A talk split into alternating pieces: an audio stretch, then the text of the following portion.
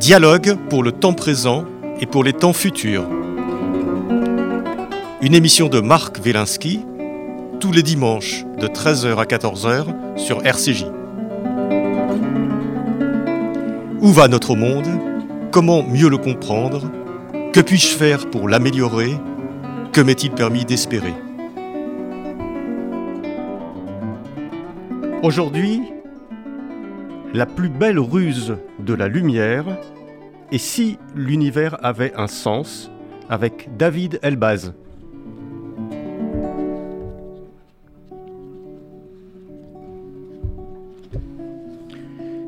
Depuis la nuit des temps, les êtres humains euh, tournent leur regard vers le ciel pour répondre aux questions qui les dépassent. Longtemps, ils virent dans le ciel le reflet de leurs mythes et de leurs espoirs. Puis ils développèrent des moyens techniques leur permettant de collecter les particules de lumière et de les enregistrer jusqu'à ce qu'ils arrivent à décoder leur langage.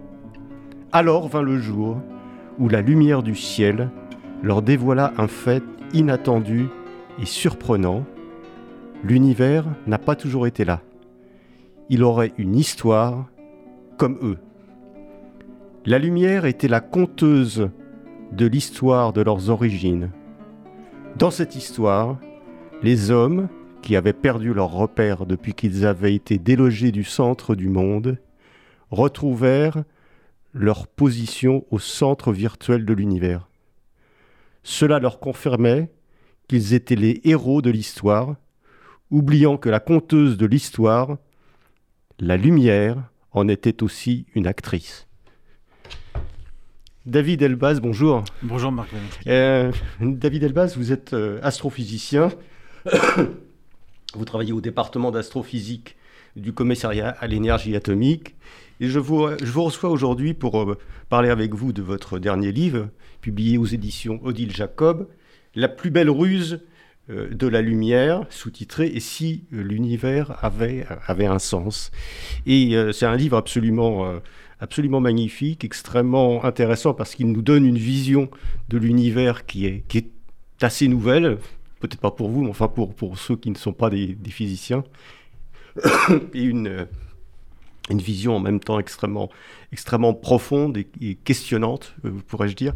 Et euh, voilà, je demande aux, auditeurs, aujourd'hui on va parler d'astrophysique mhm. avec vous, on va parler du Big Bang, on va parler de l'univers, on va parler de l'expansion, on va parler de tout ça.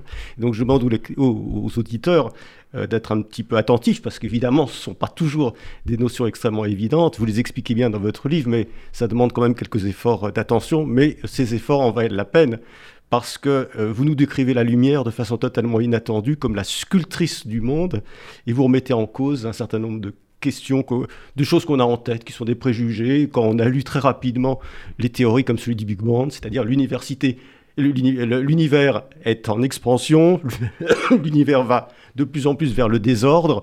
Or, vous, vous, mettez, euh, vous remettez les choses au point par rapport à ça. Alors, euh, ma première question, David Elbaz, c'est cette lumière euh, quelle est cette ruse de, la lumière Alors, bah, bon, déjà, on peut se demander euh, qu'est-ce que c'est que la lumière, et ensuite, effectivement, quelle est cette ruse de la lumière. Donc, bah, dans ce studio, on reçoit de la lumière de spots lumineux qu'on peut capter avec nos yeux, parce que nos yeux sont adaptés à la lumière du soleil. Vous avez vu qu'on a mis une lumière spéciale pour vous hein, ah oui, bah oui, oui, bien sûr. moi, je demande toujours, quand je viens à la radio, que j'ai ma lumière spéciale qui m'accompagne partout. Euh, euh. donc, on est habitué à, à... En fait, on a une lumière spéciale qui est celle du soleil, qui rayonne principalement dans un domaine qui est celui qu'on peut capter avec nos yeux, donc c'est pas une étrange coïncidence, c'est qu'on s'est adapté. Mais euh, par exemple, le mardi 11 février 1800, euh, William Herschel a fait une découverte surprenante, il a découvert une forme de lumière invisible. C'est ce qu'on appelle l'infrarouge. Puis en 1895, Wilhelm Röntgen découvre les rayons X. Donc tout ça, on en a entendu parler, mais je ne sais pas si tout le monde sait que les ondes radio, par exemple, avec lesquelles on peut capter euh, une émission de radio, euh, ben, elles sont véhiculées par les mêmes particules que la lumière de ce spot, et qu'on appelle des particules de lumière, des photons. Et dans un cas, c'est de la radio, dans le cas des rayons X, l'infrarouge, mais c'est toujours la même particule de lumière, telle qu'elle a été définie par Einstein en, 1900, en 1905. Et c'est pour ça d'ailleurs qu'il a eu le prix Nobel, pas pour la théorie de la relativité, parce qu'il s'est rendu compte qu'il y avait des morceaux d'énergie, que l'énergie, ce qui fait qu'on peut aller vite ou lentement avec une voiture, ce qui fait qu'on peut euh, euh, bouger, euh, ce qui nous fait bouger, l'énergie, elle est subdivisée quand on la regarde de près en morceaux qu'on appelle des photons, des particules de lumière. Donc ça, c'est pour dire qu'est-ce que c'est que la lumière. Alors pourquoi parler d'une ruse de la lumière? Parce que finalement, la lumière, c'est pas quelque chose d'intelligent. Donc il y, a une forme d'anthropocentrisme là. En réalité, c'est parce que ce dont on s'aperçoit quand on est un astronome et qu'on collecte les photons qui nous viennent du ciel, c'est que ces photons emportent avec eux une part de l'endroit d'où ils viennent. Donc, on, décode leur message, on se dit, tiens, celui-ci vient de une grande distance, donc d'un lointain passé, il vient de telle région, etc. Mais au moment où cette particule lumière a été émise de cette région, il s'est passé quelque chose. Ce qui s'est passé, c'est que la matière a pris forme en libérant cette lumière. Et au cours de l'histoire de l'univers, la matière s'est organisée de plus en plus jusqu'à nous. Et à chaque étape de l'histoire de l'univers, s'est produit une multiplication de ce nombre de photons. Et donc toute l'histoire de l'univers, c'est l'histoire d'une prolifération de la lumière. Il y, il y a plus de lumière aujourd'hui qu'il y a une semaine, il y en aura plus dans une semaine. Et la plus belle ruse de la lumière, c'est de nous faire croire, comme Baudelaire disait, n'oubliez jamais que la plus belle ruse du diable, c'est de vous faire croire qu'il n'existe pas. On croit que l'univers n'est fait que de la matière qui nous constitue. En réalité, il est guidé par cette histoire de la lumière qui se multiplie et qui engendre à travers la matière des formes de plus en plus structurées qui lui permettent de se multiplier de plus en plus. Et la plus belle forme qui lui permet de se, se, multiplier, c'est la vie. Et donc, en quelque sorte, la plus belle ruse de la lumière, c'est la vie, c'est nous. Mais alors, cette, euh, cette lumière, est-ce que ça veut dire que notre univers est de, est de plus en plus lumineux Oui. Euh, alors, façon. de plus en plus, contient plus de lumière. Maintenant, comme il est de plus en plus grand, oui, du ça. coup, c'est dilué dans un grand volume. Oui. Mais donc, alors, et, et, et si on reprend euh, au, au, commencement euh, de, votre, de votre réflexion, euh, il y a les théories qu'on appelle théories de la thermodynamique. Oui. En gros, pour des gens comme, comme moi ou comme peut-être la majorité des, des, des, auditeurs qui ont arrêté leur cours de physique en terminale, euh, la thermodynamique, on se dit, ben voilà, euh, les systèmes vont de, vers de plus en plus de désordre. Euh, de, de désordre. Voilà. Donc, en gros, on se dit, eh ben, l'univers, il est de plus en plus désordonné. Mm. Et vous, vous apportez un correctif sévère Mhm. à, cette, à cette allégation. Oui, et, et je pense qu'il est important de, de bien saisir ce correctif en ce moment. Parce qu'en ce moment, on vit une situation, euh, une sorte de crise planétaire avec euh, la, Avec la pandémie, la pandémie, le Mmh. réchauffement climatique, euh, la, la chute de la biodiversité, la pollution de la planète, l'épuisement des réserves naturelles, des problèmes planétaires qui se multiplient et qui donnent à penser qu'on est en train de vivre le résultat naturel d'une tendance qui est d'aller vers toujours plus de désordre. Et même Claude Lévi-Strauss lui-même disait les sociétés modernes sont des sociétés anthropiques chaudes qui font du désordre, alors que les sociétés primitives ne le sont pas, et donc mieux vaut vivre dans une société primitive. Alors est-ce qu'il faut retourner dans une hutte au milieu de la jungle si par nature l'homme est un créateur de désordre et si l'histoire de l'univers c'est d'aller vers le désordre? Et cette question-là, euh, pour moi, est importante parce qu'elle a une implication sociétale et sur notre vie de tous les jours, et elle vient d'une mésinterprétation fondamentale d'un principe de base de la physique, et qui peut se résumer très simplement en fait. Si je prends un verre et que je le laisse tomber par terre, il va casser. Et on n'a jamais vu de morceaux de verre se remettre ensemble pour former un verre. Donc, la tendance naturelle du cours du temps, c'est d'aller vers le désordre, c'est-à-dire vers ce qui est de plus probable, c'est que les morceaux de verre soient disséminés un peu partout par terre et pas qu'ils dessinent une forme ou un verre. Et donc, c'est ça l'idée qui est irréversible. Et c'est irréversible. Et donc, on se dit, euh, bah, en fait, comme c'est la seule chose, ça peut paraître de la physique de base, un verre qui casse, mais de toute l'histoire des sciences, la raison pour laquelle le temps passe et que le présent est différent du passé et de l'avenir n'a aucune autre explication que celle que je viens de citer d'un verre qui casse. Et donc, euh, on en est réduit à cette explication. On n'a pas, dans les théories fondamentales de la mécanique quantique ou la théorie d'Einstein, de, de, de, de, principe fondamental qui explique pourquoi le futur est différent du, du présent. Et donc, ça donne à penser qu'on va vers toujours plus de morceaux. La clé, c'est que Einstein a montré en 1905, dans son article en, juin 1905, c'est là où il écrit le fameux E égale mc2, il montre que les morceaux sont pas uniquement des morceaux de matière, ils peuvent être des morceaux d'énergie qu'on appelle les particules de lumière. Et qu'à partir du moment où effectivement le cours du temps c'est d'aller vers toujours plus de morceaux et pas de les remettre ensemble, ben en fait le cours du temps c'est d'aller vers plus de morceaux de lumière. Et on se rend compte, et ça c'est simplement par l'expérience, que quand on, a un télescope et qu'on regarde la lumière qui nous vient du ciel, certaines particules de lumière signalent la vibration, la danse d'une molécule d'eau à des milliards d'années-lumière de nous. Ça, c'est ce qu'on. Oui, vous dites ça, c'est fascinant. Ça, dans votre livre que on peut actuellement, avec les moyens techniques qu'on a, suivre la vibration d'une molécule à des milliards d'années-lumière. Ça, c'est complètement dingue, parce que lorsque une molécule d'eau c'est comme un diapason. Vous tapez sur un diapason, il va faire une note précise lorsqu'une molécule d'eau est cognée par une autre molécule, elle vibre et elle va avoir une note précise.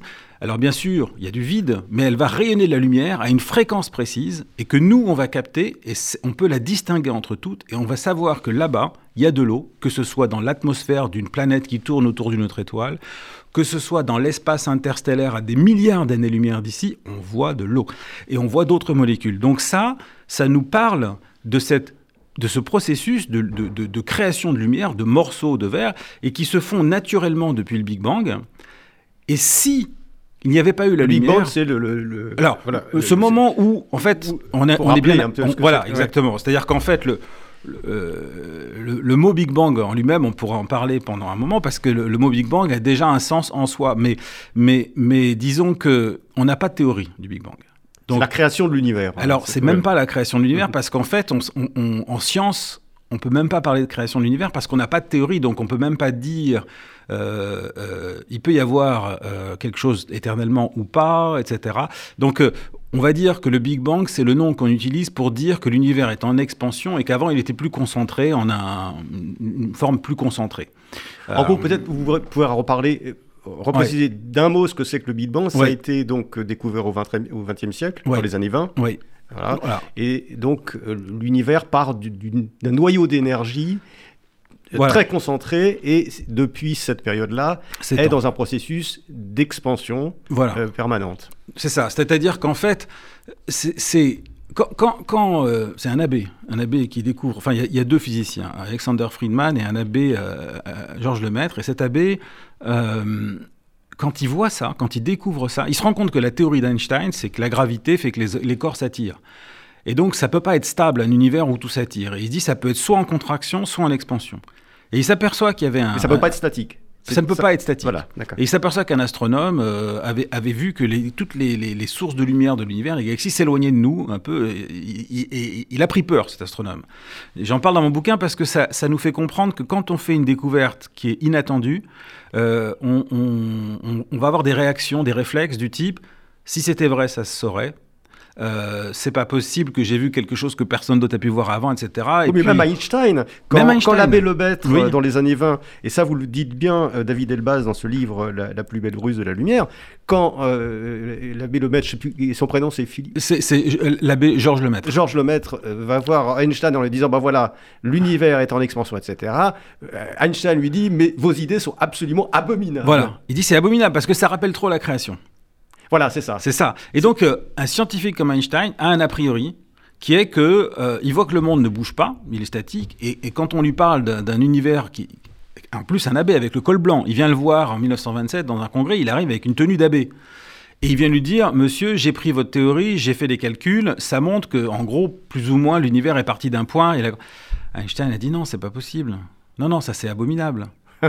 et, mais vos, vos, mathématiques sont parfaites. Donc le calcul est bon mais il ne peut pas supporter l'idée. Ouais. Ça lui rappelle trop la création. Euh, bah, c'est-à-dire qu'en fait, mais on s'en est toujours pas remis. Mais après, euh, il a admis, Einstein. Alors il a admis, quelques années après. La théorie de l'expansion de l'univers. Il a admis la théorie de l'expansion de l'univers. C'est ça le génie d'Einstein, c'est qu'il a été capable d'accepter. Et son honnêteté intellectuelle. Voilà. Les deux gros bébés en fait de la théorie d'Einstein, c'est l'histoire de l'univers, le Big Bang, et les trous noirs. C'est un peu les deux choses qui marquent un peu les esprits, qui sont nés de la théorie, qui sont les enfants de la théorie d'Einstein. Et pour les deux, il a eu du mal. Il les a refusés. et puis il a fini par accepter. On, va revenir après un peu sur la, sur la lumière, parce qu'on on a dévié. Bien sûr. On a, comme notre rayon lumineux. Mais même la lumière dévie. On va revenir sur, sur le rôle de la lumière. Mais puisqu'on on a parlé du Big Bang, il y a quelque chose qui est très frappant dans votre livre, c'est que vous dites à un moment donné, on a l'impression que les sagesses, la Bible, et, et toutes les sagesses primitives ont eu l'intuition du fait que on n'allait pas vers le désordre, qu'il y avait, avait une, espèce d'institution de l'ordre. Et vous le dites de façon très nette, puisque euh, bah, d'abord il y a le mot Big Bang, où vous avez deux euh, consonnes Big Bang, enfin même les, une sorte de résonance sonore, qui sont comme si on, on, répétait deux fois le même son et que quelque part il y avait l'idée d'un ordre derrière ça. Mais vous reparlez dans euh, la Torah, enfin dans la Bible du du tohu mhm. ce qu'on appelle le tohu qui est aussi une répétition. Mais aussi, j'ai vu que dans d'autres, euh, dans d'autres. Euh, bah, chez les Maoris en Nouvelle-Zélande, le koré-koré. Koré-koré, voilà. Chez les Peuls en Afrique, kalakala. Voilà. Dans le classique du Huenanze en Chine, le huntun. Voilà. Alors ça, c'est extraordinaire quand même parce que ces gens-là ne se connaissaient pas. Exactement. Et ils appellent l'origine avec une espèce de vocalisation particulière. Ça, c'est fascinant. C'est fascinant parce qu'en fait, c'est un, réflexe humain, une sorte d'inconscient collectif qui fait que vous savez que bon, si tout a commencé par une sorte de chaos primordial d'un désordre où le monde n'est pas encore organisé, il doit y avoir dans ce chaos les principes qui vont l'organiser. C'est presque intuitif. On, je ne sais pas comment c'est arrivé, mais dans chaque tradition, le nom qu'on a employé contient une répétition sonore qui suggère un ordre implicite et donc des principes invisibles qui vont potentiellement organiser le monde. Et lorsque Fred Hoyle, en 1949, invente le mot Big Bang dans une émission à la BBC, pour se démarquer de cette théorie à laquelle il croyait pas parce qu'elle rappelait trop la Genèse et qui se disait les scientifiques sont soumis à une fascination pour la Genèse et donc, il reproduit ça en regardant l'univers, et c'est faux, ce truc, ce Big Bang. Il se rend pas compte qu'inconsciemment, il reprend la même recette que toutes les grandes traditions, Big Bang, Huntun, Kore Kore, Kala Kala. Voilà. Ça veut dire qu'on peut pas y couper. C'est-à-dire qu'en fait, euh, euh, quelque part, lorsqu'on parle de l'univers, on parle de nous. C'est-à-dire qu'on ne parle pas uniquement de l'univers, on parle de l'univers tel que nous, nous sommes capables de le percevoir. Et c'est pour ça que dans un précédent bouquin, j'avais parlé de certaines formes d'illusions auxquelles on est confronté euh, quand on regarde l'univers. Euh, et euh, la plus subtile, pour moi, c'est l'illusion narcissique. C'est-à-dire qu'en fait, on raconte l'histoire de l'univers comme celle d'un être humain qui serait né il y a 13,8 milliards d'années, qui a grandi, qui a vécu une phase d'adolescence où il a formé avec une efficacité prodigieuse des étoiles, puis il s'est mis à vieillir depuis environ 8 milliards d'années. Il devient de moins en moins efficace à former des étoiles. Des galaxies meurent. Les étoiles prennent des rides parce qu'elles naissent à partir de, matière enrichie. Leur lumière est ridée. Il y a des trous, ce qu'on appelle les raies d'absorption. Et puis, euh, on pense qu'il va peut-être mourir d'une mort froide. Ça rappelle tellement l'histoire d'un être humain qu'on a du mal à ne pas se dire qu'on est confronté à une forme d'illusion qui est celle que nous projetons sur l'univers, ce que nous sommes. Et donc, c'est très difficile On pour l'égocentrisme ou l'anthropocentrisme. Exactement, exactement. Et, d'ailleurs, vous, vous, faites tout un développement euh, à la fin de votre livre sur les différentes cosmogonies, c'est-à-dire la façon dont l'homme voit l'univers, et on s'aperçoit qu'on est toujours rattrapé par l'anthropocentrisme. Parce qu'au début, euh, voilà, on était, l'univers était centré sur l'homme, d'abord sur le, sur le village, et puis après sur l'homme, la Terre, etc. On, croyait la Terre au centre de l'univers. Et puis après, on a vu que c'était le, Soleil. Mais maintenant, on revient à des formes d'anthropocentrisme, c'est-à-dire que finalement, on, s'arroge l'ensemble du système solaire, voire de l'ensemble de la galaxie, et on remet cette galaxie au, centre. Milieu. Donc on n'échappe pas et ça, c'est une des institutions, une, des, des, enseignements de l'équipe. On n'échappe pas d'une certaine façon à cette, euh, tendance profonde de, se mettre au centre du monde. Voilà. Et ça, prouve qu'en fait, alors maintenant on sait que c'est un centre virtuel, le centre de fuite des galaxies ou le centre de l'horizon de l'univers, mais on est toujours au centre. Et on se rend compte qu'en fait, euh, notre regard, de par notre position, euh, nous amène à, nous voir, à voir l'univers de manière centrée sur nous, en fait comme un individu. Euh, on, pense, on regarde euh, à partir d'un point de vue. Et en fait, tout l'art d'Einstein, ça a été de se dire, j'ai un point de vue, mais je vais essayer d'écrire le monde indépendamment du point de vue. Et donc c'est ça l'enjeu, c'est qu'on voit l'univers sur un certain point de vue, au centre duquel on est. On est même l'aboutissement au niveau de l'histoire temporelle de cette histoire de l'univers. Et comment peut-on décrire l'univers par des principes qui dépassent notre point de vue? Et justement, cette idée de la lumière et d'un principe organisateur de l'univers, ça en fait partie justement de cette quête. Alors, euh, revenons à la lumière maintenant et à son rôle euh, structurant dans, dans, l'univers. On, a vu donc qu'il que, y avait cette théorie de la thermodynamique qui laissait à penser qu'on allait vers de plus en plus de désordre. Or, avec votre théorie, votre vision sur la lumière, finalement, on arrive à concilier un univers qui va d'une certaine façon à la fois vers l'ordre et le désordre, parce que d'une certaine façon, alors je ne sais pas si j'ai bien compris, vous avez de l'énergie qui s'échappe sous forme de lumière de façon constante et qui crée du désordre, et dans le même temps, vous avez une concentration des atomes, puis des molécules, puis la naissance de la vie, qui correspondent à une mise en ordre. Est-ce que vous pouvez nous, expliquer un petit peu ce double mouvement? C'est bien ça? Oui, c'est exactement ça. C'est exactement ça. En fait, c'est pas, en fait, c'est pas ma théorie, c'est, disons, euh, une, une, une, façon de, de, regarder la même théorie que tous les scientifiques utilisent, euh, mais en la présentant sous un certain angle. Si on pensait que le monde allait vraiment vers toujours plus de désordre, on serait confronté à une contradiction. Parce que quand on regarde l'histoire de l'univers, les premières époques n'avaient que des atomes, puis des molécules, puis des étoiles, puis des planètes, puis la vie. Donc on voit bien qu'il y a une structuration de l'univers, effectivement, puisque quand on regarde loin dans l'espace, on voit loin dans le temps. Et donc on voit ces époques. donc la question se pose, comment peut-on concilier le verre qui caste, donc le fait qu'on va vers plus de désordre, avec cette histoire-là? Et on s'aperçoit que euh, si on considère qu'en réalité ce qui augmente, ce n'est pas le désordre, mais c'est un terme qu'on appelle l'entropie, c'est-à-dire le fait qu'il y a beaucoup de morceaux qui sont disséminés au hasard, c'est ça l'entropie, euh, alors, euh, lorsque la matière fabrique une étoile, comme le Soleil, euh, elle fabrique des atomes de plus en plus complexes, elle prend de l'hydrogène, elle fait de l'hélium. Donc, à chaque seconde, le Soleil est en train de produire des millions de tonnes d'hélium, donc de créer de la structure, mais il produit des morceaux, qu'on appelle des photons, donc, un peu partout, il rayonne de la lumière. Et donc, grâce à la production de lumière, la matière libère son agitation, libère son excès d'énergie, s'apaise, prend forme, donne naissance à des atomes, à des molécules. Une image que je peux donner, c'est celle de Rodin, qui fait une sculpture. Il a un bloc de pierre devant lui, il a un marteau et un burin. Il veut sculpter un visage subtil avec des rides, avec un nez, des yeux, etc. Il va devoir évacuer l'excès de matière, d'énergie. C'est exactement ce que fait la lumière. La lumière évacue dans l'univers tout cet excès de matière pour pouvoir donner forme. Et donc c'est un processus physique naturel, le même que celui que Rodin emploie. On évacue l'excès d'énergie. Et grâce à la théorie d'Einstein, quand on a compris que cette énergie pouvait être véhiculée sous la forme de lumière, qu'elle emporte avec elle l'agitation de la matière, eh bien, euh, la matière prend forme. Au moment où je vous parle, je suis en train de faire émerger une pensée, donc une forme d'organisation. Mes neurones ont un mouvement cohérent, les mots que je prononce sont cohérents, j'aurais pu faire ah bah, bah, bah, ça, ça n'aurait pas été cohérent.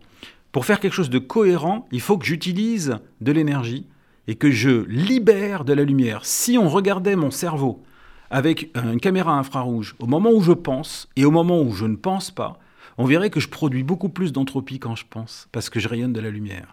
Et donc en fait, c'est ça qui est en train de se passer. C'est qu'émergent, ce sont à chaque fois des structures qui émergent, des structures où la somme des composantes est plus que chacune des composantes, c'est pour ça qu'on parle d'émergence, des structures de plus en plus fines jusqu'à la pensée.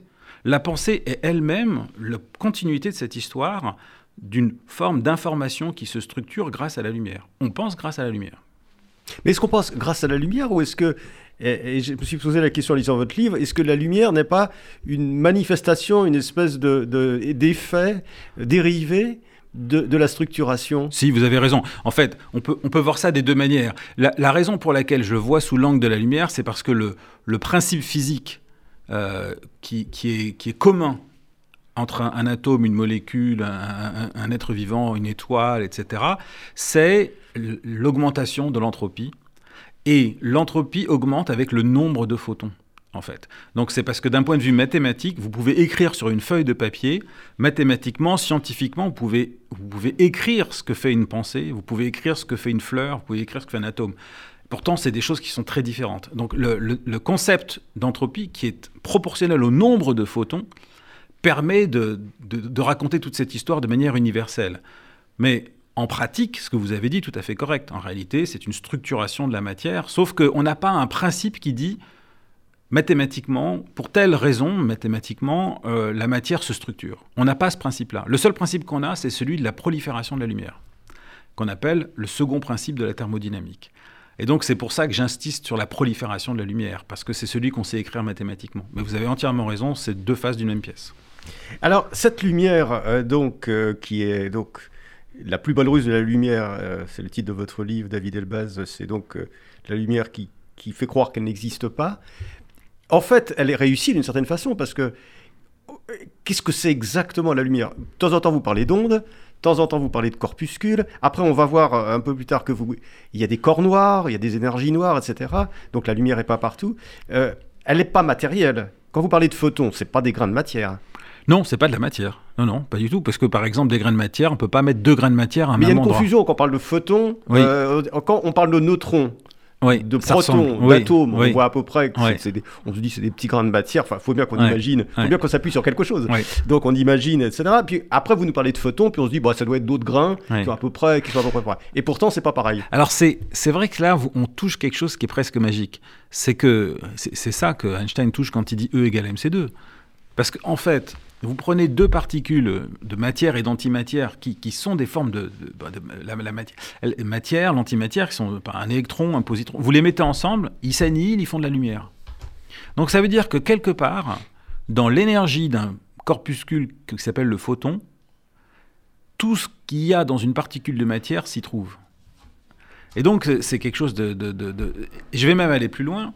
C'est que, en fait, euh, quand euh, euh, Alan Guth, qui a, inventé la théorie de l'inflation de l'univers, le fait que l'univers s'étend de plus en plus vite, il s'est posé une question. Il s'est dit, mais comment je vais aller dire à mes collègues que tout l'univers, par exemple, peut émerger d'un point? Ils vont me dire, euh, qui a payé? Principe de conservation de l'énergie. D'où vient l'énergie? Et là, il s'est rendu compte que l'énergie de gravité, c'est une énergie négative. Je, pourrais le résumer en quelques secondes, mais disons qu'acceptons-le pour l'instant. Ceux qui ont fait euh, un peu de physique savent que ça s'écrit moins G, M sur R, c'est l'énergie négative. Et donc, en réalité, il s'est rendu compte que si on prenait en compte la gravité, l'énergie totale de l'univers pouvait être nulle, égale à zéro. Donc, on vit dans un monde qui pourrait, c'est ce qu'a repris aussi Stephen Hawking plus tard, pourrait avoir une énergie totalement nulle, euh, dans laquelle euh, on a des échanges d'énergie positive et négative, et où la matière peut se transformer en lumière et la lumière en matière. Donc c'est vrai que lumière et matière sont différents, mais en même temps, de la matière peut se transformer en lumière et la lumière peut se transformer en matière. E égale mc2. Ouais. Et ça, euh, voilà, c'est- au moment où je vous parle, euh, le Soleil perd 7 millions de tonnes de matière par seconde. C'est-à-dire qu'en fait, la, la masse des atomes, des protons, qui fusionnent en hélium, ils ont une masse. Quand ils fusionnent en hélium, ils ont moins de masse. Cette masse de matière, 7 millions de tonnes, se volatilise sous la forme de lumière à chaque seconde. Donc, au moment où je vous parle, les plantes reçoivent de l'énergie qui viennent de la matière qui perd 7 millions de tonnes par seconde du soleil. C'est ça qui nourrit la photosynthèse, qui fait que j'ai pu manger une pomme, qui permet de nourrir ma pensée, qui fait que je vous parle. Tout ça, ça vient du fait que le soleil perd 7 millions de tonnes par seconde. Euh, euh, ça, c'est magique. et pourtant vous dites que on est beaucoup plus lumineux que le soleil. C'est ça, c'est dingue. Alors, j'avoue que moi, je- moi-même, quand j'ai. Ça, vous, faut vous Enfin, expliquer ça parce que. Voilà, euh, ça, ça, c'est un truc. c'est- c'est- c'est- Alors, je, je m'amuse à le dire aussi à mes collègues parce que tant qu'on n'a pas fait les calculs, on ne le sait pas. Et je les provoque en leur disant Tu sais que, euh, que fait, chacun de nous fait. on émet plus de lumière que le soleil. Voilà, alors par kilo, par kilogramme. Donc par exemple, euh, si je prends euh, un kilogramme d'être vivant, il rayonne un certain nombre de photons. Et si je compare à un kilogramme de soleil, eh bien un kilogramme d'être vivant fait 200 000 fois plus de particules de lumière qu'un kilogramme de soleil. 200 000. C'est monstrueux. Alors nous, on rayonne dans l'infrarouge, donc de la lumière invisible. Le soleil autour de 10 micromètres. Le soleil rayonne dans le visible, autour de 0,5 micromètres. Mais ça, c'est prodigieux. Ça prouve quoi? Bon, d'abord, ça prouve que le Soleil a une masse tellement grande que même s'il rayonne beaucoup, par rapport à sa masse, finalement, son efficacité n'est pas si grande. Parce qu'au cœur du Soleil, il y a des réactions nucléaires, mais tout le reste n'est pas dans les réactions nucléaires. Tandis que nous, on est une encore plus belle ruse de la lumière pour se multiplier, où on est une structuration de la matière plus efficace. Ça va tellement loin qu'un biophysicien du MIT, Jeremy England, quand il s'est aperçu que l'être vivant était la structure de toutes celles qu'on connaît dans l'univers la plus efficace à faire de l'entropie, il a dit mais alors, il doit exister une force anthropique qui pousse les choses à aller vers plus d'entropie pour faire de la vie. Et la vie est inéluctable. Elle existe nécessairement partout dans l'univers. Il doit même exister une force telle que si je jetais des atomes dans le ciel et je laisse un peu de temps, ça va finir par faire de la vie. Tellement c'est plus efficace à, faire à, répondre à la propension de l'univers, la seule propension qu'on connaisse qui, régit le cours du temps, l'entropie. Et donc, il, a provoqué euh, sa communauté scientifique, des biophysiciens, en proposant ce, principe de... Et ce qui, est, rigolo, c'est que euh, justement, euh, dans l'univers, on, pense qu'il y a peut-être une forme de matière noire, une forme d'énergie noire. Les gens sont en train de chercher aussi d'où vient tout ça. Et une des théories, c'est aussi lié à l'entropie. Et donc à cette même idée qui est liée à ce que je raconte ici. Pour l'instant, ce sont des théories qui ne sont pas complètement validées, mais c'est pour vous dire à quel point le fait que nous sommes nous-mêmes euh, en termes de capacité à produire de l'entropie sous la forme de lumière, ce, que, ce qui existe, en tout cas ce qu'on connaît, de plus efficace dans l'univers. Et alors, euh, vous posez euh, bien la question, David Ebaz, à votre livre, sans d'ailleurs y répondre, vous répondez de façon très rusée, hein, comme la lumière, en disant, bah, finalement, est-ce que la vie, dans ce processus de structuration de, de, la, de, de l'univers, est-ce que la vie était euh, nécessaire? Est-ce que finalement, on n'est pas arrivé à un stade euh, qui était, euh, qui était un stade qui devait s'imposer à un moment donné, parce que, et puis il y en aura peut-être d'autres après, mais pour l'instant, c'est le stade suprême, je dirais, de la, de, de, de, la négantropie, en fait, du contraire de, l'entropie. Et vous en tirez, évidemment, pas des conclusions, mais pas mal de questions sur notre présence unique sur Terre, parce que si la vie est un stade nécessaire du développement de l'univers, ça veut dire que nécessairement, dans les milliards d'étoiles euh, et de planètes, d'exoplanètes, euh, on, doit la rencontrer ailleurs. Oui, c'est exactement ça. C'est-à-dire qu'aujourd'hui, on est un peu démuni, on ne peut pas voyager dans l'espace.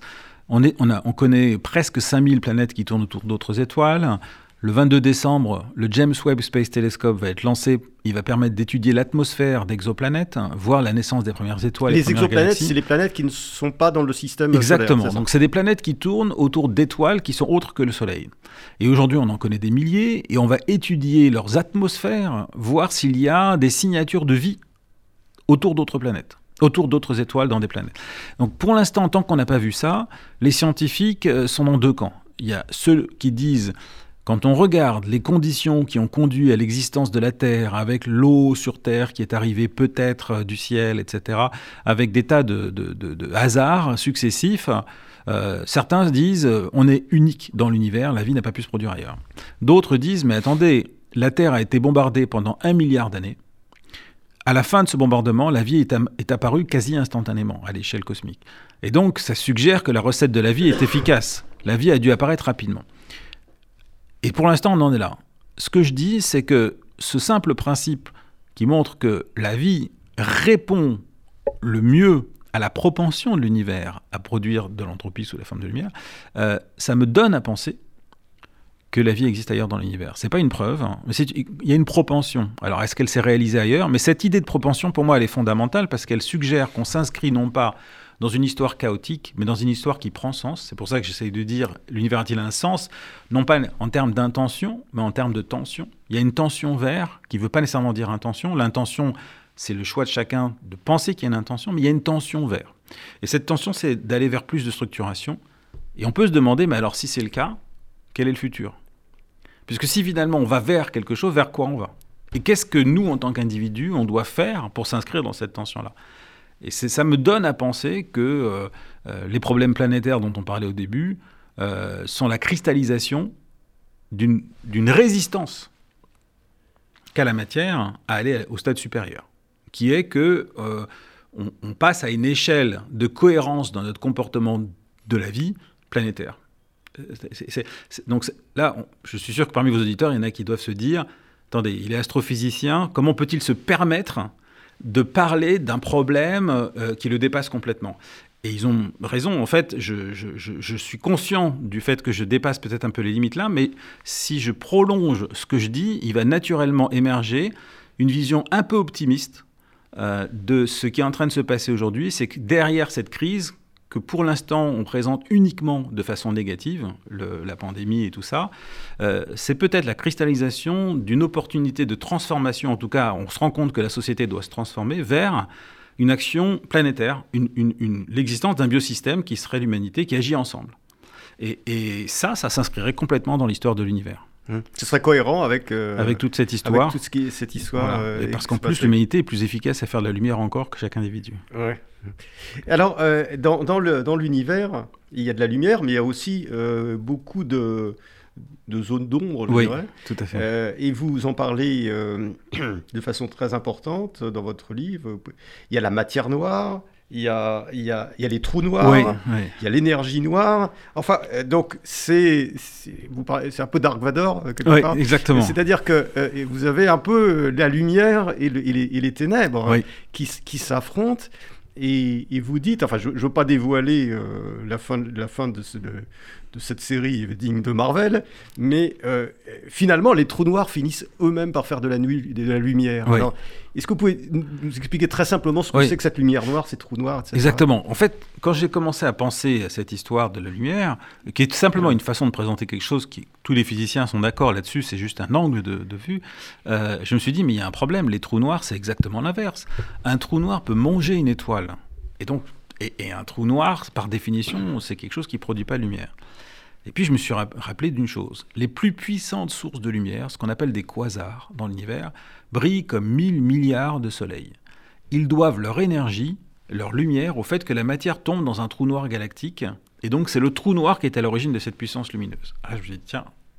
Puis, Stephen Hawking, à la suite du physicien Jacob Bekenstein, en fait, qui était celui qui a vraiment trouvé le principe, s'aperçoit que les trous noirs produisent de la lumière à partir du vide quantique. Ça, c'est un truc un peu compliqué, mais ce qu'on appelle l'évaporation des trous noirs. Il est capable, c'est une machine qui fait de la lumière à partir du vide. C'est un truc de dingue, c'est de la magie, mais c'est ce que font les trous noirs dans la théorie. Et le pire, c'est que la fin de l'existence d'un trou noir, c'est de transformer toute cette énergie qui vient de la matière qu'il a absorbée en lumière.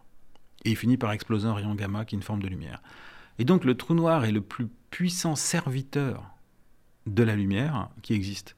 C'est un peu quand on pense le diable est un ange déchu. Euh, il y a un bouquin de Saramago, justement, que j'avais rencontré, où euh, Dieu euh, s'adresse à Jésus, et puis à côté de lui, Jésus a un copain, puis on se rend compte que le copain qui était vachement sympa, en fait, c'est le diable. Et, à un moment donné, le diable dit je vais arrêter d'être le diable parce que j'ai pas envie d'aller dans la, de faire ce que tu dis. et Dieu lui dit non, non, mais toi, en tant que diable, j'ai besoin de toi. Tu fais partie du, pro, du programme. Bah, c'est pareil. Ce qu'on pourrait penser être la force des ténèbres, que le trou noir, en fait, est le meilleur allié de la lumière. Et, et ça, c'est surprenant. Alors, on pourrait se dire, d'accord, mais alors la matière noire, c'est une forme de matière qui ne produit aucune lumière. Oui, mais du fait qu'elle ne produit aucune lumière, elle est capable de faire un truc aussi assez magique. Si je prends de l'eau bouillante, je ne peux pas fabriquer des glaçons, parce qu'elle est en agitation permanente. L'univers, juste après le Big Bang, est comme de l'eau bouillante. Il est en pleine agitation, en pleine effervescence, la température est très élevée. Or, c'est là que sont nés les, germes de toutes les galaxies, de toutes les structures d'aujourd'hui. En d'autres termes, des glaçons. Comment donner naissance à des glaçons dans de l'eau bouillante? Eh bien, il il faut de la matière qui soit insensible à la température. C'est la matière noire. La matière noire a réussi à créer des glaçons, les germes des galaxies à l'époque où l'univers était bouillonnant. Et si vous enlevez la matière noire de nos théories, il n'y a pas une étoile, pas une galaxie dans l'univers. C'est tout à fait possible qu'elle n'existe pas. Parce que tout aurait fusionné. Parce qu'on on n'aurait pas eu de germes, et donc rien n'aurait pris forme. Il n'y a pas les germes à partir desquels vont croître les galaxies avec la gravité. Il n'y a pas assez de concentration de matière aux premiers instants pour faire les germes, les, graines qui vont faire la plante. Et donc pour ça, il faut euh, soit invoquer la matière noire, soit invoquer, euh, soit complètement changer nos lois de la physique. Oui, parce que cette lumière noire, euh, cette matière noire, on, ne l'a jamais vue, par, par définition. Voilà, c'est ça. Donc si c'est possible qu'elle n'existe pas et qu'il faille, à ce moment-là, aller encore plus loin, changer nos lois de la physique. C'est-à-dire que c'est typiquement le type d'objet de, intellectuel ou physique euh, dont, dont on présuppose l'existence, parce que si elles n'existaient pas, on ne parviendrait pas à, Exactement. à, expliquer le mouvement. En fait, on voit des mouvements qui sont, qui sont trop rapides dans l'univers pour euh, s'expliquer par ce qu'on voit. Donc, euh, euh, ces mouvements trop rapides, une façon de les expliquer, c'est de dire que la matière, quand elle se déplace très vite, c'est elle est attirée par quelque chose. Mais comme je ne vois pas ce quelque chose, ben, je dis c'est un quelque chose qui fait pas de lumière, sinon je le verrais. Alors c'est une forme de matière qui fait pas de lumière, sinon je la verrais. Alors on dit ça, on appelle ça de la matière noire. Mais en fait, euh, on est loin du compte. On est loin du compte. Mais par contre, on se rend compte que si on accepte l'existence de ce quelque chose qui est comme une forme de matière qui fait pas de lumière, et qu'on le met dans un ordinateur, et qu'on met dans cet ordinateur les lois de la physique avec le Big Bang, on arrive à reproduire quand même la quasi-totalité de tout ce qu'on observe dans l'univers c'est-à-dire la naissance des étoiles, des atomes, des, galaxies, relativement bien. Avec des failles quand même qui fait qu'il y a quand même de quoi.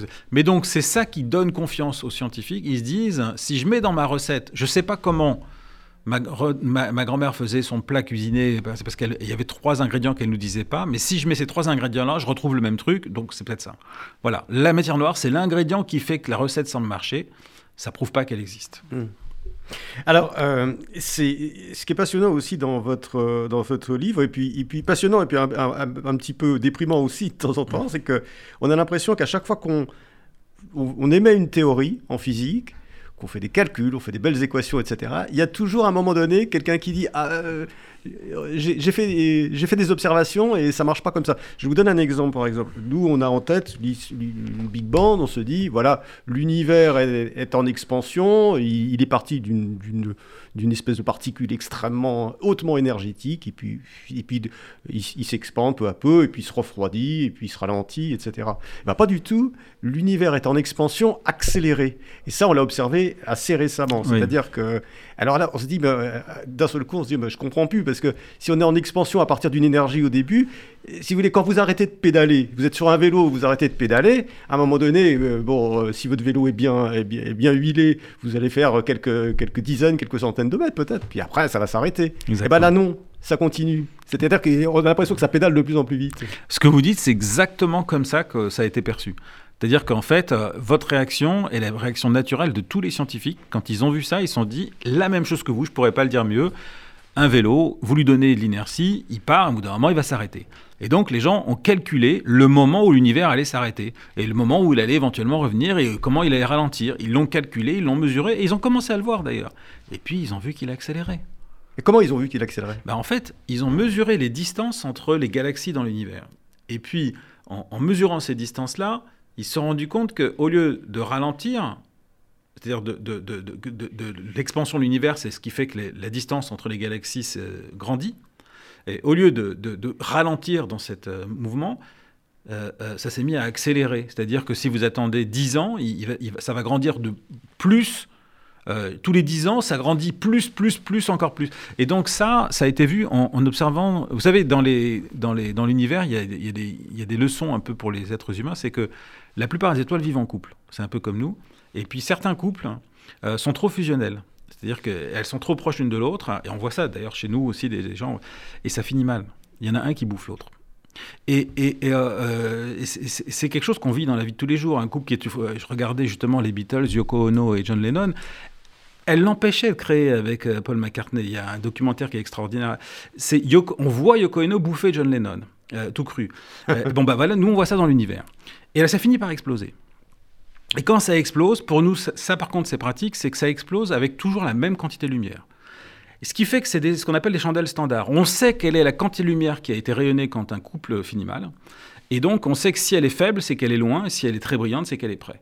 Et c'est comme ça qu'on a pu mesurer, arpenter l'univers et mesurer le rythme auquel il s'étend, et on a vu qu'il accélérait. Alors vous allez me dire, bon d'accord, vous nous dites qu'il accélère, mais comment pouvez-vous vous autoriser à nommer quelque chose dont on ne comprend pas l'origine? Ça, c'est le défi.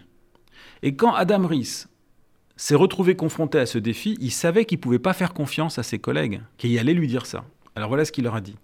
Il leur a dit, quand vous allez lire le résultat que je vous envoie, ne le regardez ni avec votre raison, ni avec votre cœur regardez-le avec vos yeux.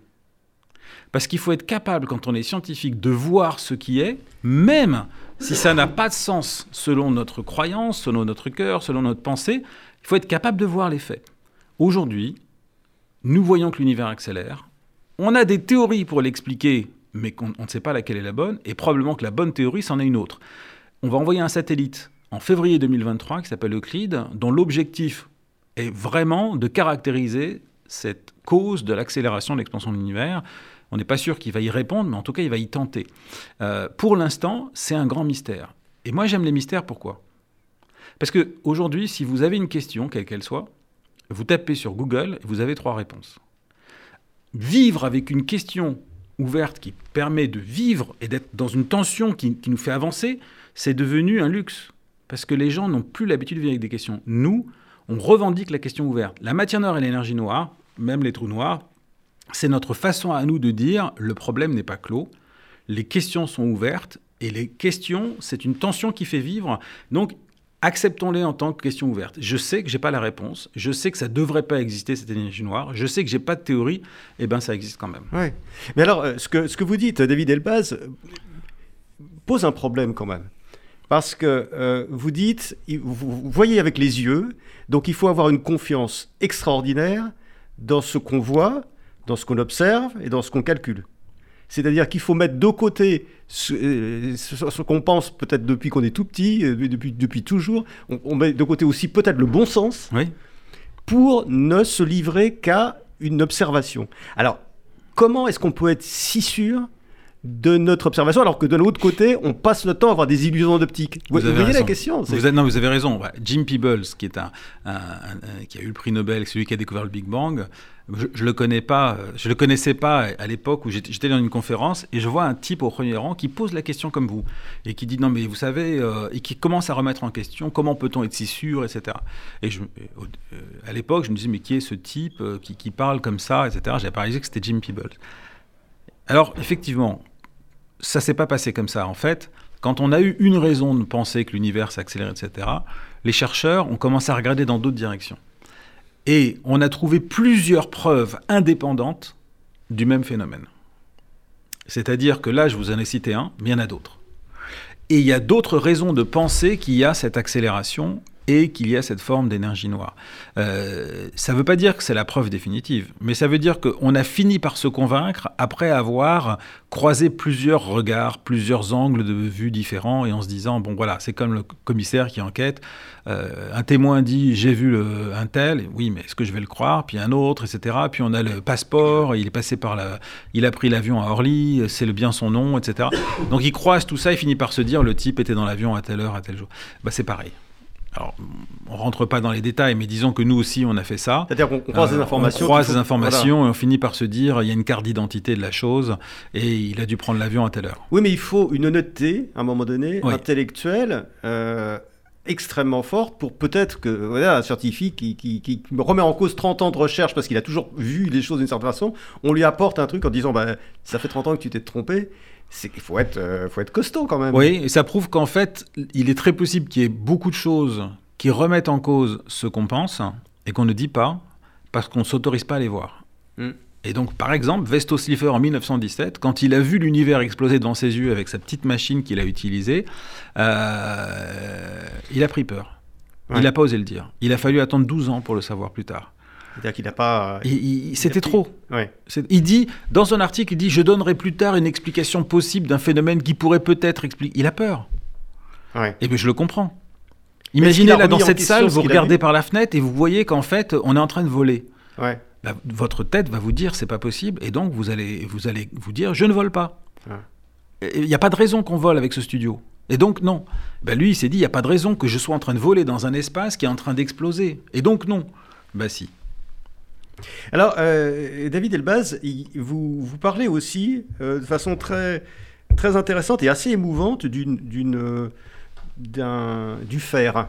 Oui. On, oublie le fer, le, la matière, le métal, le fer, parce que c'est vrai quand on parle de l'univers, on, parle souvent, on entend toujours parler d'hydrogène, d'oxygène, parfois de carbone, mhm. parce que c'est la composante base de la, de la, de, la vie. Mhm. Euh, mais vous, vous d'une certaine façon, vous, remettez en lumière, si je puis dire, euh, le fer au niveau astrophysique et aussi dans l'histoire à la fois de la Terre et dans l'histoire de, de l'humanité.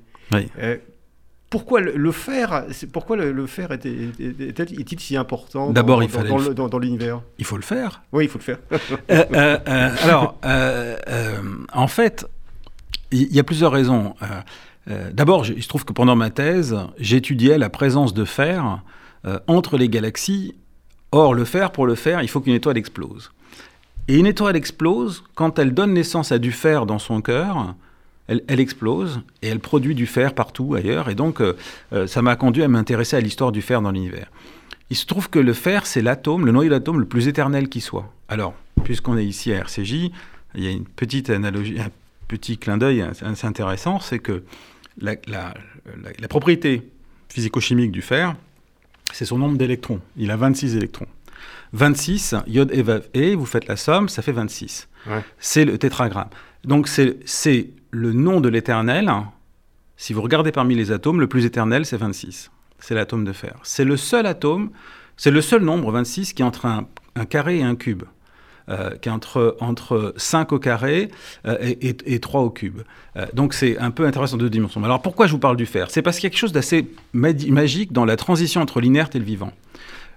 La différence qu'il y a entre une molécule qui permet à la plante de faire de la photosynthèse, la chlorophylle, et l'hémoglobine qui nous permet de respirer et qui nous a libérés de notre environnement, c'est que dans l'hémoglobine, il y a une espèce de beignet dans l'hème, sur lequel il y a un atome de fer. Dans la, la chlorophylle, il y a le même beignet avec un atome de magnésium. Vous remplacez le magnésium par le fer, vous passez de la plante qui est bloquée, qui est plantée dans la terre et qui fait de la photosynthèse, à l'être vivant qui est libéré et qui est nous. Et donc, la libération de la, de la matière face à son environnement a été permise par le fer. Or, nous, nous avons ensuite été libérés grâce au chemin de fer, nous avons pu communiquer grâce au fil de fer, notre sang nous permet de respirer grâce à la couleur rouge du fer qui est dans notre sang. C'est toute l'histoire de l'univers, cette histoire du fer. Et ça va très loin parce que euh, vous dites par exemple qu'on a retrouvé euh, dans, auprès de momies égyptiennes oui. des, des... Oui, euh, Toutankhamon a dans sa, dans sa, dans sa, dans la momie de Toutankhamon, il y a un objet, c'est une dague euh, en métal qui est posée sur sa cuisse droite et euh, on l'a analysée au rayons X et c'est une dague extraterrestre. Elle est faite de fer météoritique. Mais oui, alors, alors qu'à cette époque-là, le, fer ne produisait pas, de fer. C'était bien avant l'âge des fer. Égyptiens ne produisaient pas de fer. Exactement. Et on trouve une dague de fer Exactement. dans. Euh, alors ça, c'est parce qu'en fait, et donc le nom que, disait Ramsès II partait tout le temps en quête, souvent en quête de, de, de, météorites. c'est pour, pour aller trouver ce qu'ils appelaient Ba'a Enpet, le fer tombé du ciel. Et en égyptien, l'âme se dit Ba. Et le fer se dit Ba'a. Et donc, en quelque sorte, Ba'a, le fer qui tombe du ciel, va permettre à l'âme Ba de monter au ciel. Et donc, euh, mettre une dague de fer pour tout un camon euh, dans sa momie, ce n'est pas pour qu'il puisse se battre si jamais il y a des ennemis, c'est pour qu'il remonte là d'où vient ce fer qui vient du ciel, c'est pour que Ba, son âme, monte avec Ba'a au ciel. Ouais. Mais on retrouve un peu euh, l'image même de, de 2001, l'Odyssée de l'espace, où vous avez une espèce de totem de fer qui, descend, qui arrive sur la Terre. Exactement. Et, euh, et vous avez euh, des singes autour, et puis qui le touchent, et puis qui commencent à, devenir, devenir des humains. Cette histoire, moi, ça être tellement marqué que j'ai écrit un livre qui s'appelait Le vase de Pépi, qui est un roman où on suit l'âme d'un Égyptien de, de l'époque de Ramsès II à aujourd'hui, en suivant cette, son âme qui voyage avec l'atome de fer, justement. Donc c'est pour ça que je suis assez sensible à cet atome. David Elbaz, donc nous sommes tous des enfants de la lumière. Oui. Très bien. Bah, euh, merci beaucoup. Merci, beaucoup, pour votre d'être venu pour nous parler de, votre livre, donc euh, La plus belle tauruse de la lumière, qui est, qui est paru il y a quelques semaines aux éditions euh, Odile Jacob. Un très très très très beau livre euh, à lire à lire de façon intense. Merci beaucoup d'être venu. Merci Marc Velensky. Merci.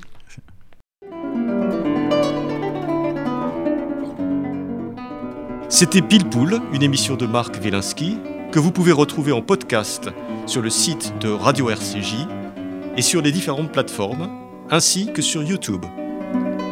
À dimanche prochain, 13h.